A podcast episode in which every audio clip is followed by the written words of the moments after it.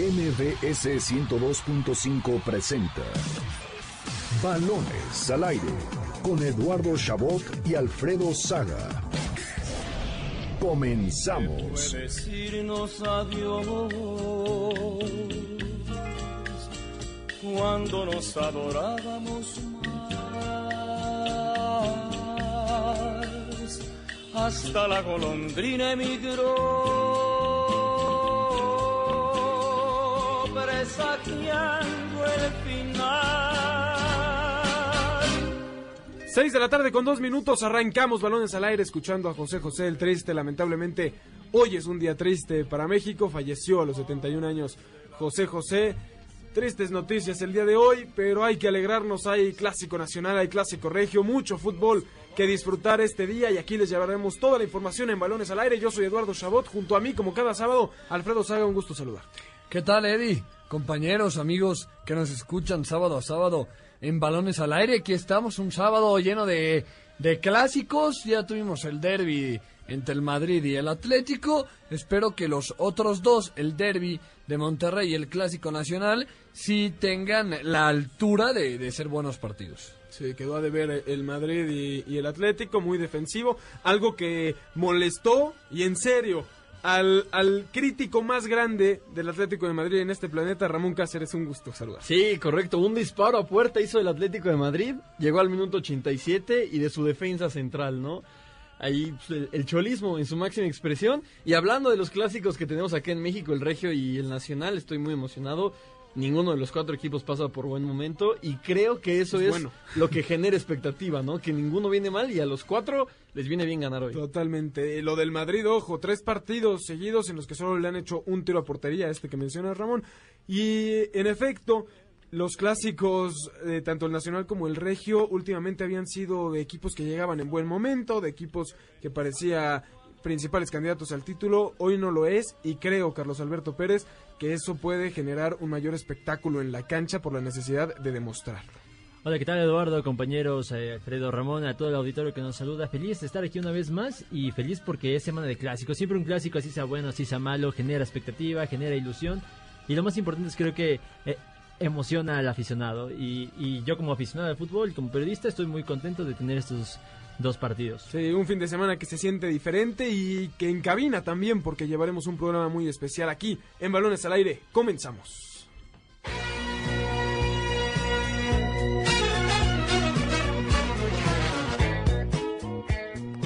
Arrancó la fecha 12 de la Liga BBVA MX.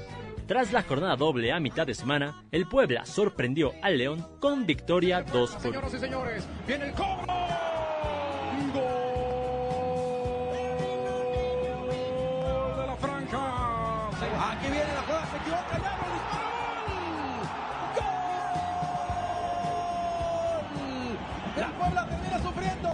En el Jalisco, el Atlas venció 2 a 0 al Querétaro de Bucetich. ¡Ney, Ney, no!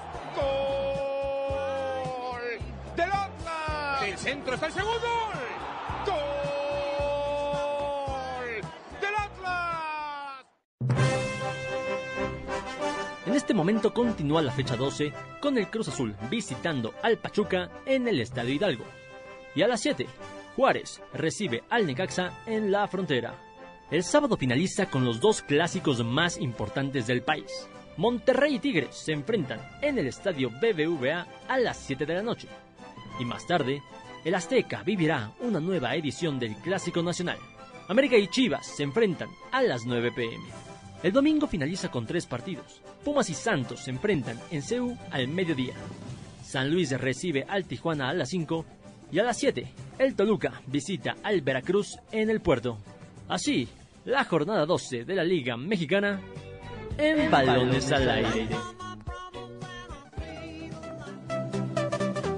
6 de la tarde con 6 minutos. Estamos de vuelta después de escuchar lo que ha sido y lo que será esta jornada 12 del fútbol mexicano. Se viene el Clásico Nacional. Esta noche América y Chivas se enfrentan nuevamente en un episodio más de drama y emoción que brinda lo mejor de cada equipo. El rebaño no pasa por su mejor momento y los problemas del descenso, pocas victorias y la sustitución de su director técnico solo aumentan la tensión previo al partido de mayor atracción del fútbol mexicano. Sin embargo, sin importar la posición de los equipos individualmente, el Clásico siempre brinda grandes encuentros. ¿Podrá Guadalajara tener un comienzo diferente bajo las órdenes del Flaco Tena? Si te late que Chivas se lleve la victoria, entra en este momento a caliente.mx, apuéstale 400 pesos a su favor y podrías cobrar hasta 1900 varos. Descarga la app, regístrate y recibe 400 pesos de regalo. Ramón Cáceres, esa es la apuesta para ti porque sé de buena fuente que crees que las Chivas se van a llevar este clásico nacional. Tentador, ¿eh? Tentador meter ahí, ahí la apuesta. Sí, yo creo que, que Chivas va a llevarse el clásico nacional. Porque así están los antecedentes, ¿no? Vimos un Matías Almeida que si bien no debuta en clásico, dirige un partido, llega el clásico del Azteca y lo gana, ¿no? Creo que hoy Chivas, si bien es nuevo técnico, nueva ideología, en la cancha, porque no lo muestran así los resultados, pero en la cancha ha jugado mejor que el América. Hoy llegan con más hambre de mostrar, más hambre de, de decir, aquí estamos, somos Chivas. Eh, ya no respaldar a Tomás Boy, porque pues bueno, Tomás Boy ya se fue, pero el, siempre que hay un cambio técnico llega esto, ¿no? Le toca esta fibra a los jugadores y creo que hoy Chivas va a salir a, a demostrarlo. No creo que vaya a ser sencillo, pero, pero sí creo que Chivas hoy tiene mucho que ganar. Sí, sí, sí, Carlos Alberto Pérez, concuerdo yo con, con Ramón más que nada, porque Chivas no tiene nada que perder y mucho que ganar. Ya, si pierde, será un fracaso más en una historia infinita de fracasos en las últimas dos décadas. Si gana, ganar al América en este momento y con técnico nuevo, en el Azteca, valdría mucho. Y además hay un solo un, presiden- un precedente de un entrenador que debuta contra el América después de eh, relevar a alguien que le fue muy mal. Y estamos hablando de Jesús Bracamontes en la temporada 98-99, que llegaba de una mala temporada con las Chivas. Llegaba a la Guadalajara y derrotaba al América en el Estadio Azteca 3 a 0. Es el único precedente que hay de algo, algo a lo que vamos a vivir hoy con Luis Fernando Tena. Y Alfredo Saga tiembla con esta información, tiembla nada, las Chivas. nada. No sé, no sé qué están aquí tratando de, de, de calentar o no sé si están diciendo por qué Chivas va a ganar. Chivas que no sabe sacar la casta en su casa contra el Pachuca, que tiene errores puntuales, que no le ganan a- absolutamente a nadie. Contra un Miguel Herrera que es experto en clásicos, Miguel Herrera que conoce que ya vuelven sus jugadores. ¿De dónde va a ganar Chivas? Creo que ¿De dónde? un punto importante. Contra Pachuca fueron errores puntuales. Igual que Claro. contra Antes- Juárez con el antes América, de, de que llegara el tercer gol de Pachuca y que el juego empatado, Chivas era amplio dominador del partido. en el Estuvo 2-1. cerca Lo que- de- lo que en el decíamos 2 del Morelia. ganarlo. Y no, bueno, yo creo que, que aquí sí es distinto porque con Morelia empezaste perdiendo, bueno, con Pachuca igual, pero remontaste. Es decir, aquí Chivas tenía el partido en sus manos y lo dejó ir. Fueron errores de concentración los que hacen que al final pierda, errores de concentración que uno esperaría y que se supondría no tendrían por qué pasar en un clásico. Yo, por supuesto. Eh, hubiera sido peor para mí, perdón, Carlos, que las Chivas hubieran perdido por haber sum- sido sumamente superadas, ¿no? Porque en ese caso sí hablaríamos de, de- de que no juegan a nada. Mínimo contra el Pachuca. Ves el juego cuando iban arriba 2 a 1 y se pudo haber puesto 3-1 el partido sin problema alguno. Vienen las desconcentraciones en defensa y ahí es cuando cuando pues, se, se- se destruye todo el sistema de, de Tomás Boy en este último partido de él como, como entrenador.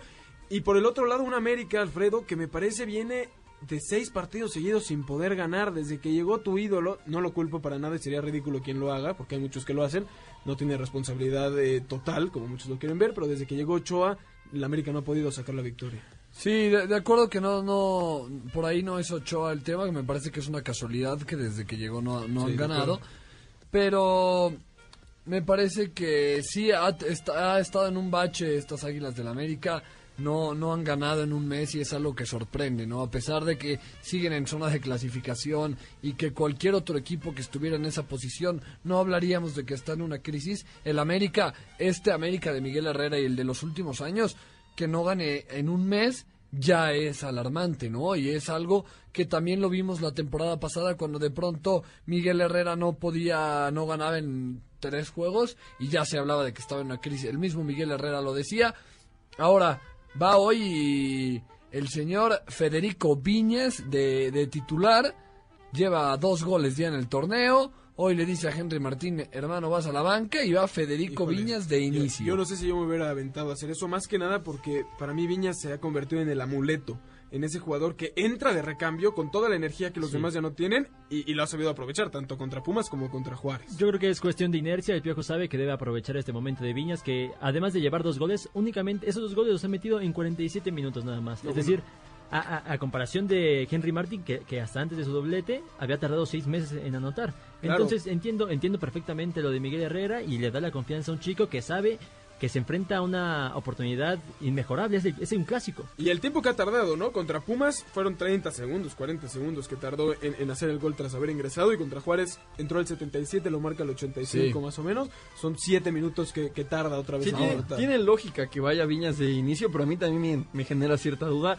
No hay que olvidar que este Federico Viñas tiene 21 años. Claro, muy joven. Y va a ser apenas su tercer partido, cuarto partido, perdón, con, con la camiseta del América, debutar como titular en el Estadio Azteca, Contra Chivas. 21 años, con la presión de que... Porque con entrada de cambio Viñas no tenía esta presión de, de ser el referente de América. Entrada de cambio a solucionar un problema. Ahora como titular arranca como toda la responsabilidad ofensiva cae en sus hombros. Yo quiero ver cómo se comporta en este escenario, porque sí, entrar de cambio y, y arrancar un clásico nacional son dos escenarios completamente distintos. Y algo que mencionaba Alfredo que me creo que hay que destacar es América lleva gracias. sí la- eh, pocas veces lo haces así que hay que resaltarlo Eh, América lleva un mes sin ganar pero está en quinto de la tabla y eso habla de lo bien que hizo o lo bien que lo hizo Miguel Herrera cuando tuvo esta crisis de jugadores no que parecía que el, el invicto que o tuvo de el lo mal América que estuvo, o de lo mal que está la liga, ¿no? o de lo mal que está la liga, por supuesto. Que eso eh, Sí, es sí, evidente. es que- Morelia estaba en la calle, llegó Pablo Guede y de repente estaba entre los mejores cuatro equipos.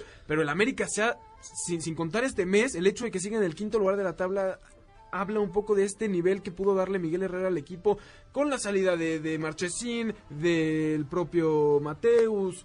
Eh, la lesión de Nico Castillo, no muchas cosas a las que se ha podido sobreponer y que bueno, le cae tal vez esta crisis, pero que ahí está en, en puestos Ahora, de liguilla. algo que me pregunto, y a lo mejor es un tema de, de lesión, es por qué no aparece el, el mejor jugador ofensivamente del América, Nicolás Benedetti, ¿no? A lo mejor no se ha recuperado en un 100%, pero me parece que Benedetti lo vimos en los partidos que ha estado, al menos esta temporada que fue contra Morelia, entra de cambio y es el que resuelve el partido.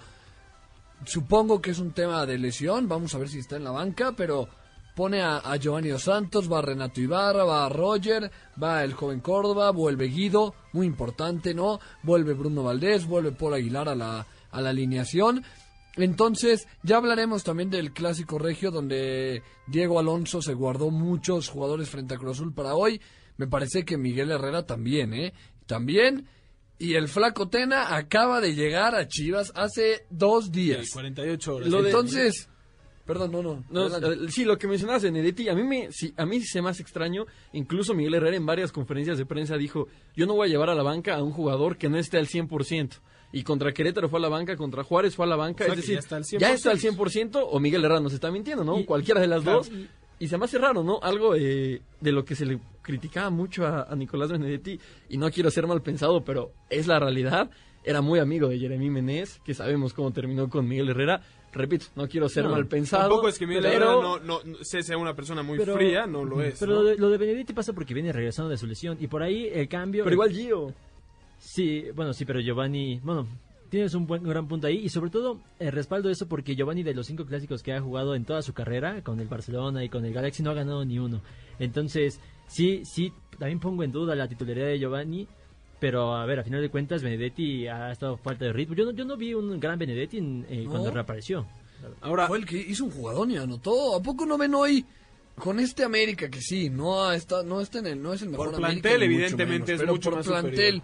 y con unas Chivas que lleva, llegó hace dos días el, el flaco Tena. ¿No ven hoy al América goleando al Guadalajara? Es que no, es que es justo eso. Yo creo que hoy América tiene una presión que Chivas no tiene. Porque Chivas no tiene nada que Sí. Pues qué triste que, que digamos que Sí, en un correcto. nacional Chivas Bueno, estoy- nada que es- Pero ahí sí estoy de acuerdo. triste es la historia de Chivas en los últimos estoy de años. acuerdo, pero es la para el. A ver, Guadalajara. Para el América va a sonar un tanto ridículo porque no es así, ¿no? Pero al América podría estar enojado porque como equipo han hecho todo en estos años para seguir siendo una potencia y en el rival que tienen enfrente para, para que sea el clásico más fuerte pierde valor en el sentido en el que las Chivas siempre llegan como este equipo débil Como la víctima. la víctima Sí, ya no es un equipo entre de dos acuerdo. potencias como lo era antes cuando este clásico r- nació eran los dos equipos poderosos ahorita siempre es el América contra unas Chivas que, que llegan así de ¿dónde estoy? a Es ver como si si sacamos el enfrentan empate". al pero- retomando el, el- el tema, creo que por eso el América tiene más presión, porque hoy ya tiene a Benedetti en la banca, decías los puntos que había sacado con tanta ausencia. Hoy, salvo la de Nico Castillo, no tienes ningún jugador ausente, dispones de todo tu plantel y ya lo disponías desde el partido contra Querétaro, al que empataste Bruno- a dos. Bruno está- Bruno está. No, ¿Está? vuelve, vuelve hoy. Vuelve Sí, Bruno. vuelve, Ojo con vuelve. eso, que también... Contra Juárez empataste, es decir, ahora ya, ya Miguel Herrera no puede poner de pretexto, no, estamos con los chavos, no, tenemos muchas ausencias. Hoy ya no, hoy ya tienes a tu plantel completo, salvo el caso de Nico Castillo, y ya no hay pretextos para el América. Hoy debería salir a ganar, debería ganar, es el obligado. Es que- y por eso creo yo que no lo va a hacer. Es que nunca, presión, nunca han habido pretextos. que tiene. Nunca han habido pretextos para el América. Aunque habían bajas, no habían pretextos. Y hoy que no tienen bajas, pues mucho menos.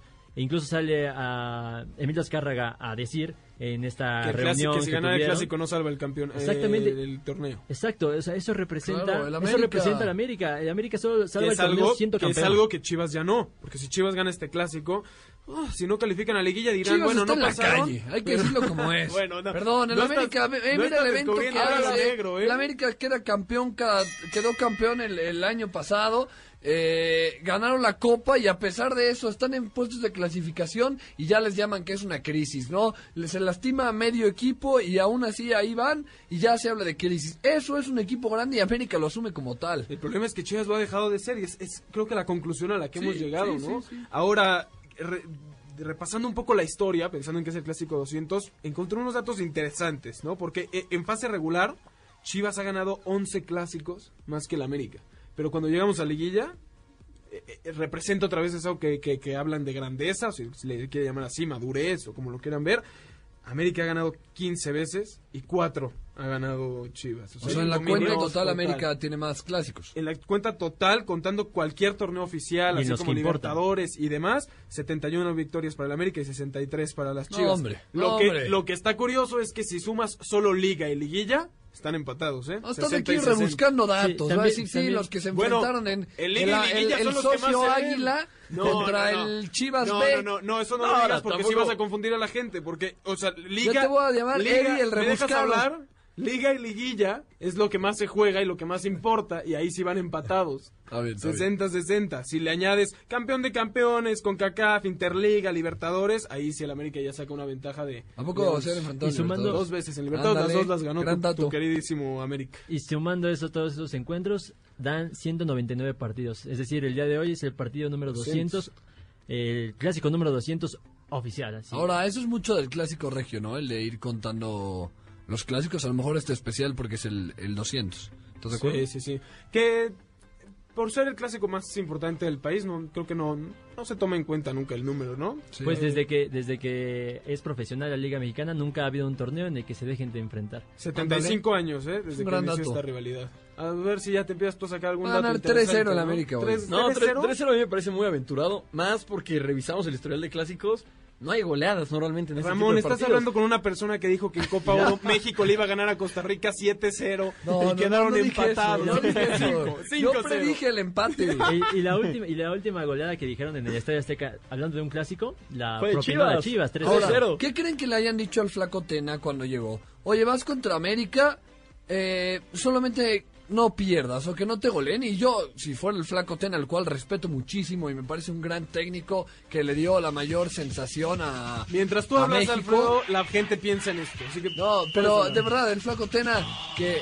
no puedo representas a la el flaco, el flaco. Tena que nos dio el- la medalla de oro en 2012, me parece que es un gran técnico, muy experimentado, sabe a lo que se va a enfrentar y me parece que va a plantear un partido inteligente, echándose para atrás. Ahora, sabe hacerlo y con mexicanos, ¿no? Lo Sí. mencionabas en, en los Juegos Olímpicos, con un equipo que nunca Y hubieras con pensado. Oribe Peralta, Claro, con Oribe- Toño Rodríguez, Oribe se jugadores el con los que se Golden Boy. reencuentra acá Claro. en Chivas. Ahora, el equipo de hoy no es el, o sea, el que va a jugar hoy, no es el de Flaco. Ahora, Tena, ¿eh? correcto, Hoy juega correcto, Tomás correcto. Yo escucho que dicen que sabe jugar con mexicanos, pero los, oye, a ver, los mexicanos no son inválidos, ¿eh? A ver, tenemos, tenemos a mexicanos de calidad. No para guardar No, esa, no, estoy de no, acuerdo, pero. Tenemos mexicanos de calidad, ¿por qué? Porque eso va a ser un impedimento de No, no, jugar no, bien. Contrario, y, y ahí sí te doy completamente la razón, porque sí parece que cuando Chivas Porque, pierde, bueno, sale el jugamos con puros claro. mexicanos. No, claro, el como pretexto, si fuera... el pretexto es ridículo, pero yo, o sea, lo dijimos en el sentido de en Juegos Olímpicos jugó con puros mexicanos y no era favorito porque tenías enfrente, ¿no? evidentemente, sea, y la- tenías enfrente a Brasil, a todas las selecciones que Brasil de estuvieron en Neymar, ¿eh? Y ahí fue cuando Oribe Peralta se convirtió en el Golden Boy, haciendo dos goles. Oribe que hoy regresa al Azteca. ahí con- Sí, un tema ahí. Lleva No, no, más de... le estás, le estás año. como te explico que rompiendo No, el corazón no. en mil más de- pedazos, más Alfredo. de un año sin, sin anotar de, de Oribe Peralta, haciendo sus campañas de... Lo de- que, lo que sería si, si rompe esa racha hoy, ¿no? Ahora Oribe lo ves concentrado Oribe Peralta Yo- dando entrevistas diciendo No, que para Brasil ha nada, festejado, nada, ¿no? Cambiaron nada, su para nada. Pero no-. La No- campaña publicitaria está de más cuando tienes un año De sin acuerdo, anotar gol, no puedes Y salir las a hacer eso a tus redes entrevistas también. No, sí. No, a ver, Sí, pero es que hay que entender el punto de la carrera de Oribe Peralta, 35 años. Ya no es el Oribe Peralta de, de hace 7 que estaba buscando. Pues que se en concentre, que se. Oribe ya concentre. acabó, futbolísticamente ya no le da. Estoy Consigue que- lana por hacer el, el- patrocinio el- este de, de, de soy un traidor, o no sé cómo se llamaba. Oribe Peralta Funcionó no, genial. no llegó a Chivas para ser goleador. No llegó a Chivas para ser Eh, llegó para para estar ser buscando ídolo. el campeonato, el campeonato de goleo, dinero. pero Bueno, él. aunque pero- no haya llegado como goleador, no es posible que no tenga un gol. Es decir, no llegas De para acuerdo. hacer la solución ofensiva, pero mínimo, oye, dame uno, da, haz algo, Pero, Oribe. pero sabían a lo que llegaba ahora. Oribe llegó por nombre, no por fútbol. Llevaba seis meses lesionado en el Pero América sin poder en hacer el, nada. el América campeón del 2018, esa final, me parece que Oribe fue una persona muy importante por lo que corría, por lo que aportaba. Igual que en los Por- Olímpicos, ¿no? Claro, porque aportaba el gafete. Era alguien excepcional e importante en el América, en el América tan brillante. Ahora, yo creo que ese es un gran problema para Oribe y eso explica mucho. Oribe dio mucho porque corría, porque dejaba el alma, luchaba, porque porque luchaba. no hacía tonterías, él se algo, concentraba. algo que la edad si- te quita. si Porque nos- mientras más grande es Oribe, menos posibilidades tiene él de estar corriendo de un lado a otro, persiguiendo el balón y robándolo, ¿no? Y, y creo que eso es lo que se ha visto con, con- con el hermoso. Sí, correcto. Si nos, si nos vamos a enfocar ya en lo que es Oribe Peralta, para mí la última buena temporada que tuvo en México fue la de la Apertura 2016, cuando América pierde la final con Tigres y desde ahí hemos visto, hemos visto, visto, perdón, a Oribe Peralta que vive de, Que, que de su todavía, memoria. todavía alcanzó a anotar un gol en la temporada en el 2018 a Chivas para conseguir un empate. Y hablando de el alguien que para muchos es un ídolo del América, hablemos de alguien que para todo el mundo lo considera un ídolo del América. Tenemos ya en línea telefónica a Cecilio de los Santos, un ídolo del América. Cecilio, gracias por estar aquí en Balones al Aire. Te habla Eduardo Chabot. ¿Cómo estás? Muchas gracias por eh, ten- recibirle esta llamada. Hola Eduardo, ¿cómo te va? Un placer, ¿cómo andas? Muy bien, aquí a punto de disfrutar un clásico más, Cecilio. ¿Cómo se vive este clásico? Viendo a Chivas tan mal, a América tan bien, ¿influye eso en lo que puede representar el clásico nacional? ¿O, o- o es un partido aparte, como muchos lo dicen, sin importar el lugar que tenga cada uno en la tabla? Partido totalmente diferente a todos los demás, no es que no se jueguen tres puntos ni nada de eso, ¿no? Es- ese no es el tema, el tema pasa porque yo creo que aquí se olvida un poco lo que es el tema económico todo ese tipo de cosas, y entra mucho más, ¿no? Lo que es el corazón, eh, son partidos con una tendencia eh, anímica importante y alta, Entonces creo que es un partido que en el cual eh, no hay que poner en una balanza cómo llegan los dos equipos, sino que solo estos 90 minutos de partido, de los cuales me parece a mí que hoy Chivas con este cambio de entrenador, no, con todo este terremoto que tuvieron en la semana, con la ida eh, de Tomás Boy un- un par de días antes del clásico, como que todo ese tipo de cosas te puede no en el aspecto anímico te puede ayudar. Y del otro lado no yo siento que el América que va seis partidos sin ganar aunque sigue dentro de la zona de calificación no tiene que tener mucho cuidado Eh, ¿Qué tal, Cecilio? Te saluda Ramón. ¿Cómo estás? Un ¿Cómo abrazo. va, Ramoncito? un placer hermano Igual, igual. Hablabas de esto, de los seis partidos que tiene América sin ganar. Incluso ayer Emilio Azcárraga, en, en la convivencia que hubo en el club, ahí estuviste, ahí, ahí te vimos con todos estos ídolos. Mencionaba que ayer era momento de que América ganaba. Ante esto, ante la racha negativa que tienen las Águilas, que salga su dueño a declarar eso, ¿no, no es, no América carga con una presión demasiado grande para enfrentar este tipo de partido? Mira, eh, Ramón, justamente eso, y, y- y tienes toda la razón, porque como que le tiró un- un- una presión importante a- al Piojo Herrera, ¿no? Porque le, le, comenta, lo que pasa que este equipo em, eh, está acostumbrado a empatar, este equipo tiene que ganar. Y, y, y la verdad, digo, las palabras, digo, fueron bastante profundas porque le dijo, este equipo no salva la temporada ganando el clásico, este equipo tiene que pelear el campeonato y salir campeón. Entonces la responsabilidad es doble para el entrenador y para los jugadores también, digo, imagínate, digo, vienes de seis partidos que no ganas y pierdes un clásico como local, entonces ahí sí ya te tienes que preocupar y preocupar mucho, ¿no? Hola, ¿qué tal, Cecilio? Te saluda Carlos Alberto Pérez, eh, un gusto tenerte aquí. Yo quiero preguntarte por Oribe Peralta, un hombre que para muchos aficionados pintaba ser una especie de ídolo para el americanismo, y ayer tú estuviste eh, con los verdaderos ídolos americanistas, y ahora va directo al Guadalajara y, y los va a enfrentar después de un año sin hacer gol. ¿Qué, qué- qué tienes que decir al Y que respecto? seguramente un placer, ¿cómo te va? Buenas tardes. Eh, y seguramente te voy a decir que hoy va a ser titular, no viene jugando de titular, pero seguramente hoy eh, Luis Fernando Tena eh, lo va a meter como titular, porque lo que de pronto uno va, eh, se va enterando, ¿no? En el bajo mundo, es que eh, tuvo mucho que ver la contratación de del flaco Tena, en esa contratación tuvo mucho que ver Oribe Peralta que fue clave para, para el flaco cuando eh, México obtiene esa medalla de oro.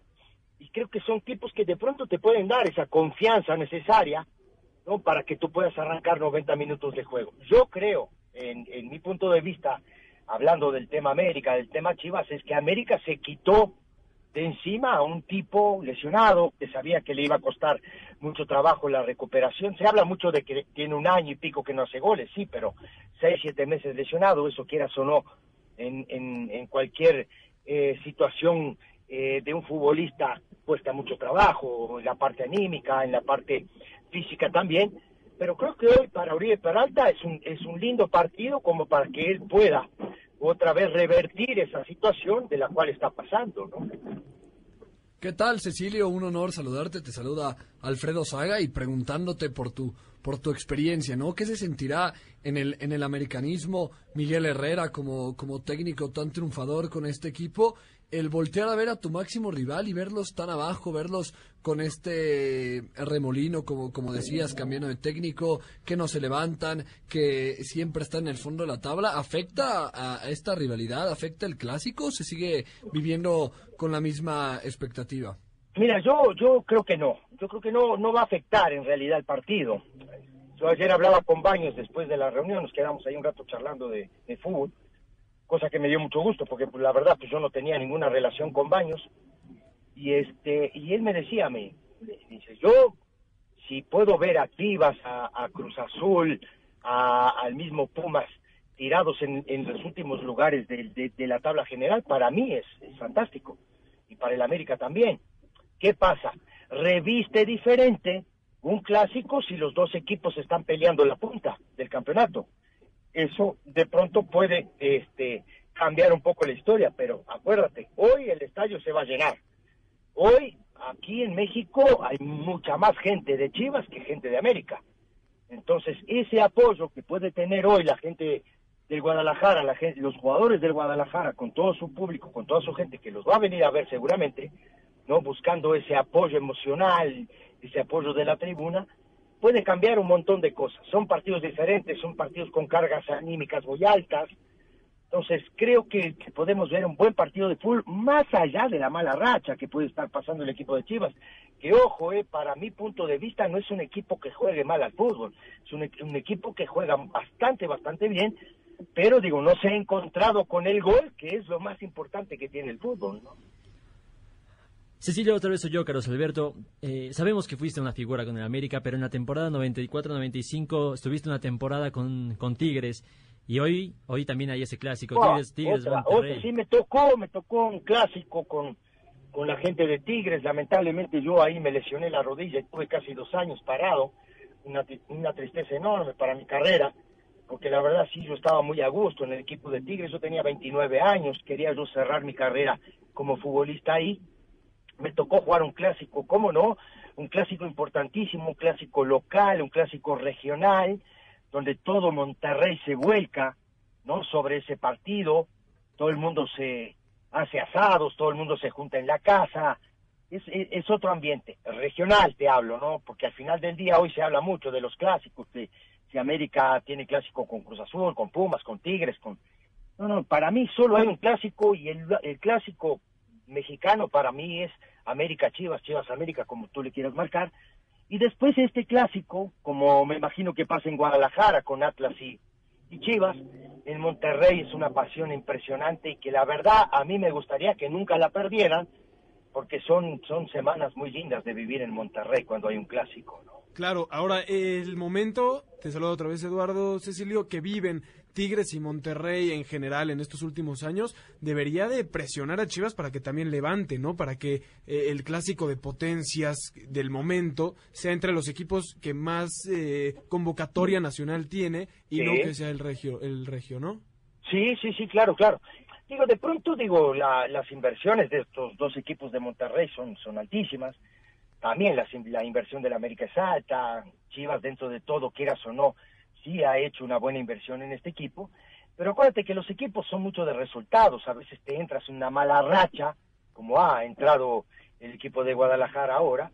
Y bueno, hay que ver, ¿no? Hay que ver cómo, cómo lo va a tomar el Flacotena, qué le habrá dicho a los muchachos, porque también es un tema este, diferente, agarrar un equipo que no viene bien, tú no tienes la responsabilidad, ayer también me enteraba que su contrato es por estos partidos que restan del torneo, entonces yo creo que es cero presión para el flaco también, pero bueno, los resultados se van dando a partir de la confianza que tiene el cuerpo técnico y que tienen los jugadores, no cuando cuando ob- obtienen un, un triunfo, ¿no? Y de pronto hoy no es un, un mal día para que el Guadalajara pueda dar un manotazo en la mesa y sacar tres puntos del Azteca, y eso creo que también anímicamente les puede hacer crecer. Correcto, Cecilio. Pronósticos para los clásicos de esta tarde, tanto el Regio como el Nacional. Bueno, mira, en, en Monterrey, tú, tú sabes que yo le voy a los Tigres y creo que va a ganar Tigres hoy. Y eh, de este lado, pues la tendencia es para mí que gane América, pero bueno, partidos son partidos y hay que jugarlos, ¿no? Correcto, Cecilio. Cecilio de los Santos, muchísimas gracias por haber estado aquí con nosotros en Varones al Aire. De verdad te lo agradecemos enormemente y que disfrutes tanto como lo hará toda la afición al fútbol mexicano esta tarde de clásicos que esperemos llene el ojo de cada uno de los aficionados. Espectacular, espectacular, la verdad, digo, ojalá que los muchachos adentro de la cancha nos den lo que todos estamos esperando, partidos de ida y vuelta, partidos eh, anímicamente importantes, partidos en los cuales este, tengamos, podamos ver llegadas, atajadas, goles, que eso es lo que me parece a mí que está buscando mucho hoy la afición, tanto de América, de Chivas, de Monterrey y de Tigres, y bueno, también desearle mucha suerte a los muchachos, porque no es fácil para nadie encarar un clásico como, ¿no? Como estos dos que, que vamos a tener el día de hoy. Muchísimas gracias a ustedes, muchachos, un abrazo grande, muchas gracias por la entrevista y siempre a la. Sí, gracias a, a ti, Cecilio, y que tengas una excelente tarde. Saludo a todos. Igualmente, muchachos, Cecilio decía algo muy interesante ahora que creo que hay que resaltar nuevamente en el tema de, de Chivas, que era este tema de, de cuánto dura el contrato de, del Flacotena. Porque al igual que fue con Boy en su momento, nuevamente ahora a Luis Fernando se lo dan por el resto del torneo. ¿No habrá ahí un problema en, en- en la confianza? O sea, tú como técnico no dirás, oye, si me estás contratando, estás confiando en que te voy a durar un buen rato y te voy a poder este, cambiar la situación, ¿no? No me vas a dar los cinco o seis partidos que quedan del torneo para, para revertir una situación que lleva años así de mal. Sí, corre- correcto. A mí, a mí me parecería entendible si estuvieras hablando de técnicos jóvenes, que estamos con oportunidades, y no tanto eh, hacerle el contrato en base a resultados, sino en base a funcionamiento, a ver cómo trabaja el equipo, a ver cómo se desenvuelve en la cancha.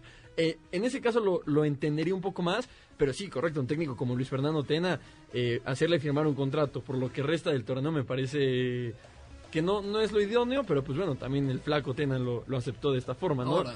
y también para que la, la inercia de Chivas indicaría que, que podría pasar lo mismo con Boy, ¿no? Se va a ir Tena a la mitad del próximo torneo, ojalá no pase, y va a llegar un técnico a la mitad de otro torneo, es decir, Chivas tiene un técnico por torneo, pero no lo tiene completo, ¿no? Lo tiene mitad y mitad. Pero entonces, ¿de quién es la culpa de esta crisis? Va más arriba. Estamos hablando de Ahora, que, digamos, Decían de Higuera la- la- y, no es de Higuera y mira. No, yo creo que tendrá que ver con la salida de, de Vergara, la llegada del hijo, la, co- la lo- cómo se puede acoplar él también. Eh, por ahí está este dilema sobre que ya tenía amarrado a Luis Fernando antes de que se corriera a, Tomás Boy. Eh, Alfredo, te veía con ganas de comentar algo. Sí, ahora creo que es lo de menos, ¿no? Lo del contrato, porque en un equipo como Chivas, si tú lo que vamos en la jornada 11, ¿no? Si, si el Flaco Tena no da resultados, a pesar de que su contrato no esté, se debe de ir, porque más allá del funcionamiento, más allá de todo, Chivas y América deben de ganar para mantenerse en esa silla. Entonces, entonces no importa si el contrato fue por, por cinco años o por lo que queda del torneo, si no le va bien, se va a ir, si se va bien, se lo van a No, renovar. es que yo, hay algo ahí que no estoy de acuerdo. ¿no? Hoy en día no puede tener la misma presión el que llega al América, que es un ganador, que el de Chivas. Para mí, tienes que darle chance. O sea, les- Yo- le- yo- a, a- a Atena le estamos diciendo, tienes siete u ocho partidos para, para dar resultados con un es. equipo que está, que está volcado de, de ¿Verdad, cabeza. Chivas? Si, si no les gusta, No existe un Chivas. mago, no, existe Boy. un mago, Alfredo. Eh, eh, bajo eso tendría que llegar un mago a cambiar las de cosas de un día para otro. Yo entiendo el punto de Alfredo y sí No hay creo proyectos que- a largo plazo, muchachos. El tema aquí es que son siete partidos los que llega Atena. Si le hubieran dado este contrato, el contrato para ese torneo y el que sigue, sí entiendo que sería lo mismo un torneo y medio que cinco años.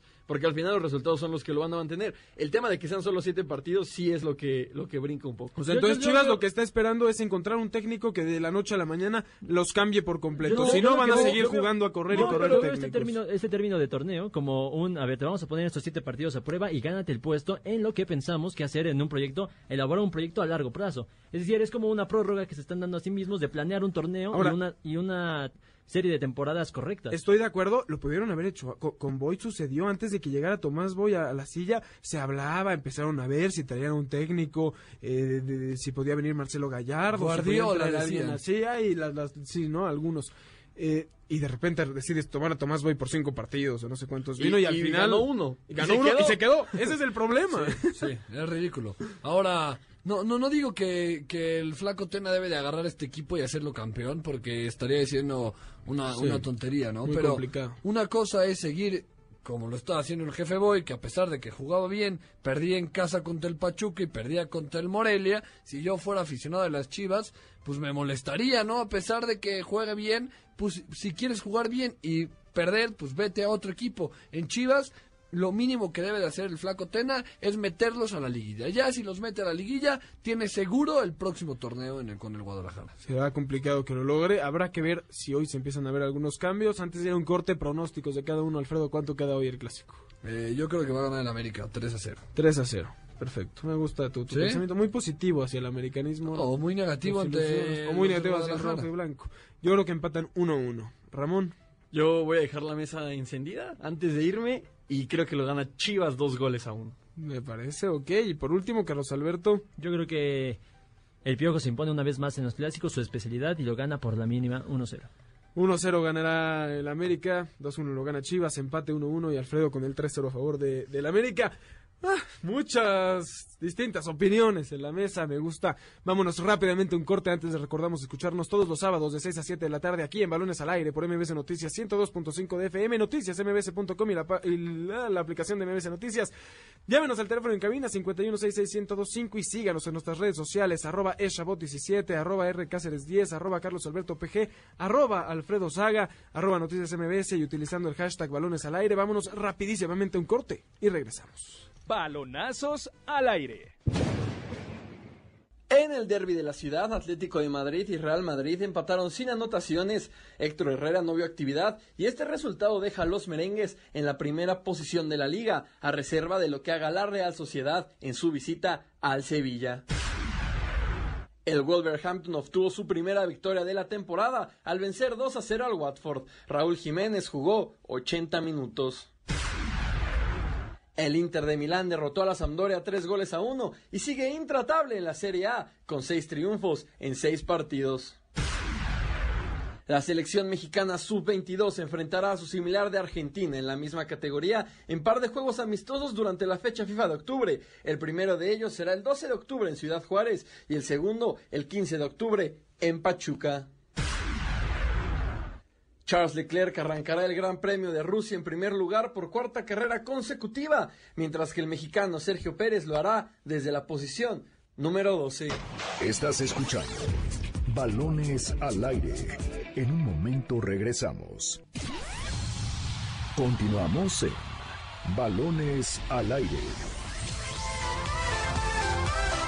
6 de la tarde con 45 minutos, estamos de vuelta aquí en Balones al Aire por MBS Noticias 102.5 FM en este sábado 28 de septiembre del año 2019. Se nos fue el tiempo muy rápido en esta ocasión, con toda esta cobertura que le hemos dado al Clásico Nacional. Ramón Cáceres ya se adelantó para recibir a los equipos. Más adelante también estaremos ahí. Como que por ya supuesto. se nos adelantó, ¿no? Por eso dije ya se estadio. adelantó, se adelantó porque Bueno. iba, sabía que ibas a llegar con tu comentario, ¿sabes? Pero lo, lo- predije.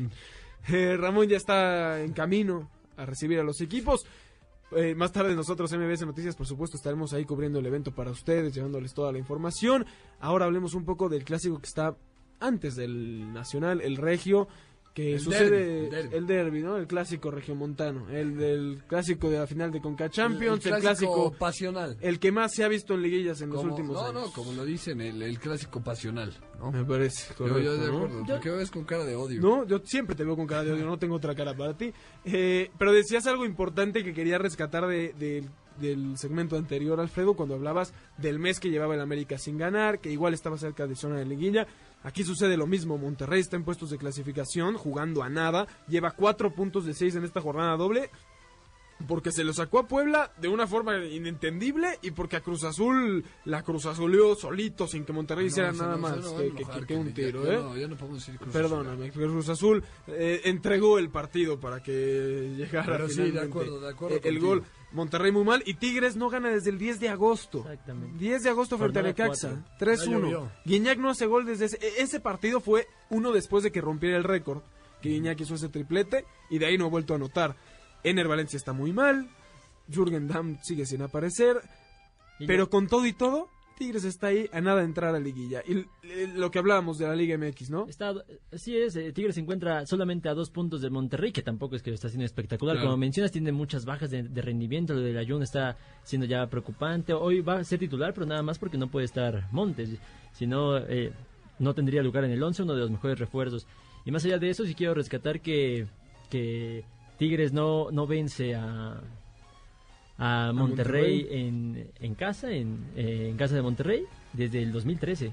Entonces, Bueno, Ah, sí, hablando- pero hablando de de, de de liga. partido directo, claro, De- porque ah, de, liga. sí, en temporada regular me Sí, estoy el problema es que sí ganó y en el BBVA Sí, pero en igual- la final y le quitó el Sí, título pero en tal vez, casa. tal vez Ese estadio es la casa de los tigres. Pero es tal el vez hoy- gigante de los tigres. Ese estadio es de los tigres. Ahí cuando, se cuando hablemos de liguilla, estás cuando, despedido. cuando hablemos de liguilla, cuando hablemos de liguilla, estoy de acuerdo en que es la casa de los Tigres, pero en liga, en liga eh, Monterrey demuestra su localía y hoy, hoy no creo que Tampoco. ¿eh? Ese estadio no se llena más que cuando van los 2013 tigres. la Hoy, última vez. Gignac se va a relamer los bigotes y va a decir: Voy a ir a correr a Diego Alonso, que está mal y de malas. Pues le haría un favor, mal. eh, le haría un favor al Monterrey y a mucha afición que se es lo ve que, de que malas el señor Alonso, no Sabe. sonríe. Pues le preguntaron- Se enfrenta contra los periodistas, eso no, que bueno, no, que no le preguntaron, Caixinha. le preguntaron entre semana, es cierto que el, que el vestidor ya se te volteó, ¿qué, qué- qué- ¿con qué cara va a responder eso, no? Cuando es un poco evidente que, que, que sí se Claro, pero que vaya y que salga y diga nos vamos a levantar de esta, no que vaya ahí a enfrentar. Los periodistas no juegan, ¿eh? Los periodistas no se visten de,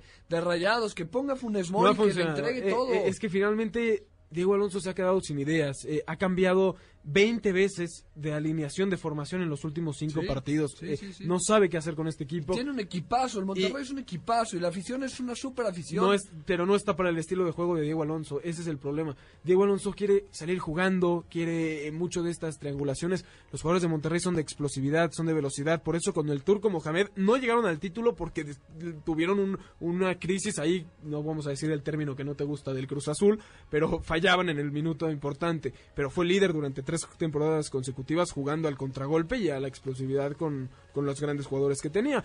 Por eso la gente tampoco quiere a Diego Alonso, porque no juegan a nada.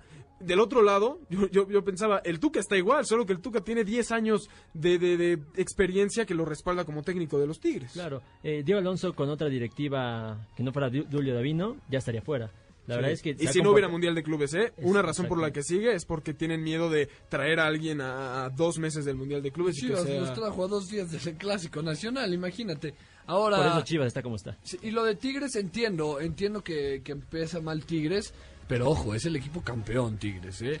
Y Tigres en- sabe hacer eso. Están en la resaca, sí, todavía. del, del campeonato. Tiene un equipazo el, el señor eh, Ferretti. Ah, Nada más es cosa que el arranque. Ahora, es una lástima para el fútbol mexicano que Monterrey con el equipazo que tenga y con la afición que tiene, que de verdad ya se estaba considerando un, un equipo grande que siempre se era protagonista, ahora nos salga un Monterrey de hace años. Este, Claro. ¿Hace cuánto no veíamos un Monterrey mal? 2007, ¿eh? 2006. un- así de mal, yo creo que. Bueno, Bueno, bueno entonces, quién sabe, bueno, hubo un- una época, Con- 2013, y con el 2014. No, no calificó a una liguilla. Y antes sí. estaba Carlos Barra, tuvo una mala época. Y el señor Guadalupe Cruz, esa es la última mala, mala El época profe. de Monterrey, ¿no? Pero sí, mencionas algo importante. La diferencia entre este Monterrey y el, del dos- y el del 2006 o el de años anteriores es que la presión de la afición ya no es la misma. Antes se salvaba el torneo con un clásico porque se sabía que el equipo no daba para más. El problema es que ahora, con los refuerzos, con el plantel que tienes, la misma afición te exige que tengas resultados notables y no lo que tenías sí, hace sí. años. Sí, de acuerdo. Eh, Entonces, yo creo que, que hoy debe de salir Alonso y dejar jugar a, a sus jugadores porque son buenos jugadores. Y ojo con lo que decías de Tigres, porque lo hemos mencionado aquí mil veces, ¿no? Tigres es un equipo que muchas veces en torneo regular no, no, no da el máximo, juega medio gas o pasa por malos momentos y por plantel le alcanza para clasificar a liguilla y cuando ya sabe que está en etapa final, se pone las pilas como si no hubiera un mañana y termina siendo algo increíble. Pronósticos, muchachos, para el clásico regimontano. Carlos Alberto. Yo creo que lo gana Monterrey en casa, se impone como, como lo viene haciendo en temporada regular y lo gana 2 por 0. 2 a 0. Alfredo Saga, tú, el Yo Tigre creo que va a ganar 3-1 Tigres con hat-trick de André Pierre Gignac. Me encanta que tu- tus pronósticos me encantan, ¿sabes? Porque, porque siento que lo soñaste. Hoy así estabas Es dormido que y lo soñaste. lo, lo soñé despierto. Sí, exactamente. Ahora, me sorprende. gustaría que, no sé, que gane Monterrey, pero sí veo a, a Gignac conquistando su casa de nuevo. Yo- Creo que hasta trajo su perro, Gignac, trajo su cama. Eso es cuando tenemos tiempo, Mira. no ahora. Mientras Pachuca ya le gana 2 a 0 a Cruz Azul, ojo, la máquina va a sumar uno, dos, dos puntos de los nueve de esta jornada, está prácticamente eliminado. Yo más que un pronóstico, creo que es un partido que va a quedar mucho a deber otra vez, ¿eh? No veo más Eso de... es miedoso. ¿Cuánto de va a quedar? ¿Cuánto va a quedar? Le gana Monterrey 1-0. Bueno, no más. de ¿Quién va a meter gol? ¿Funes Mori? Eh, va a meter gol Sánchez. Vincent Janssen. Vincent Janssen Ándale. hace su tercer gol del torneo. Aire para Diego Alonso. Vámonos rápidamente un corte antes de recordamos escucharnos todos los sábados de 6 a 7 de la tarde aquí en Balones al Aire por MBS Noticias 102.5 de FM, noticias mbs.com y la aplicación de MBS Noticias. Llámenos al teléfono en cabina 5166-1025 y a través de nuestras redes sociales síganos arroba eshabot17, arroba rcáceres10, arroba carlos alberto pg, arroba alfredo saga, arroba noticias mbs y utilizando el hashtag Balones al Aire. Vámonos rápidamente un corte y regresamos. Un día como hoy. Un día como hoy, pero de 1986, nació en Guadalajara, Jalisco, uno de los futbolistas de mayor calidad y liderazgo dentro del balompié azteca. Su nombre, Andrés Guardado. El Principito debutó con el Atlas al mando de Daniel Guzmán el 20 de agosto del 2005 y de ahí su carrera solo iría en ascenso. Comenzó a destacar con el equipo y se convirtió en el máximo referente del cuadro rojinegro, ganándose un lugar en la selección mexicana para el Mundial de Alemania 2006, sin siquiera tener un año de carrera profesional. En 2007 emigró a Europa para defender los colores del Deportivo La Coruña, convirtiéndose así, como en la mayoría de los equipos que ha vestido, en un líder y titular indiscutible. Cinco años después pasó por el Valencia, el Bayer Leverkusen y el PSV Donde logró adueñarse del corazón de toda la afición, que incluso llegó a cantarle el cielito lindo. En 2017 regresó a España para reforzar un Real Betis y darle un toque de experiencia luego de haber disputado ya tres mundiales hasta ese momento, a la espera de conseguir el cuarto, logro que alcanzaría un año más tarde. Hoy, 33 años después de su nacimiento, Andrés Guardado es el capitán de la selección mexicana y puede presumir de haber conseguido un ascenso en España, dos ligas y dos supercopas en Holanda, además de cuatro copas oro y múltiples premios a jugador del año tanto en La Coruña como en el PSV. Sin duda alguna, un jugador único que pone en alto el nombre de México. Estás escuchando Balones al Aire. En un momento regresamos. Continuamos en Balones al Aire. Deporte Palomero con Jessica Carvel. Hoy debuta Luis Fernando Tena con Chivas en el mejor escenario posible, un clásico nacional, misma situación que vivió Matías Almeida hace unos años.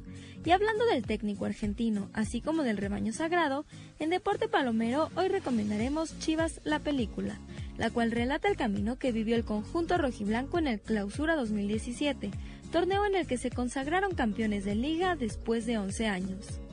En el documental vienen entrevistas exclusivas con los jugadores que fueron partícipes en ese campeonato, tales como Rodolfo Pizarro, Carlos Salcido y Alan Pulido, entre otros. Además de retratar el día a día de estos futbolistas, pasando por todos los conflictos y sacrificios que pasaron previo al título. Una película muy recomendada para toda la afición de Chivas, que los hará reír, entender a sus ídolos y tal vez hasta llorar de alegría al recordar esa tarde del 28 de mayo del 2017, en la que alzarán su duodécima Liga MX. Un filme que demuestra todos los sentimientos que puede provocar un simple deporte. 7 de la noche, escuchábamos Deporte Palomero, se nos acaba el tiempo, Cruz Azul pierde con Pachuca 2 a 0, cuatro partidos que ha jugado Robert Dante Siboldi, no ha ganado aún, tres empates, una derrota, tristísimo, les queda un dos minutos al partido, habrá penal para Cruz Azul, igual se llevará la derrota, gracias por habernos escuchado a nombre de Ramón Cáceres, de Carlos Alberto Pérez, de Alfredo Saga y de Eduardo Chabot, los dejamos cobertura del Clásico Nacional, síganos, por supuesto, estaremos ahí llevándoles toda la información y que tengan un muy bonito fin de semana. Gracias. MBS 102.5 presentó Balones al aire con Eduardo Chabot y Alfredo Saga.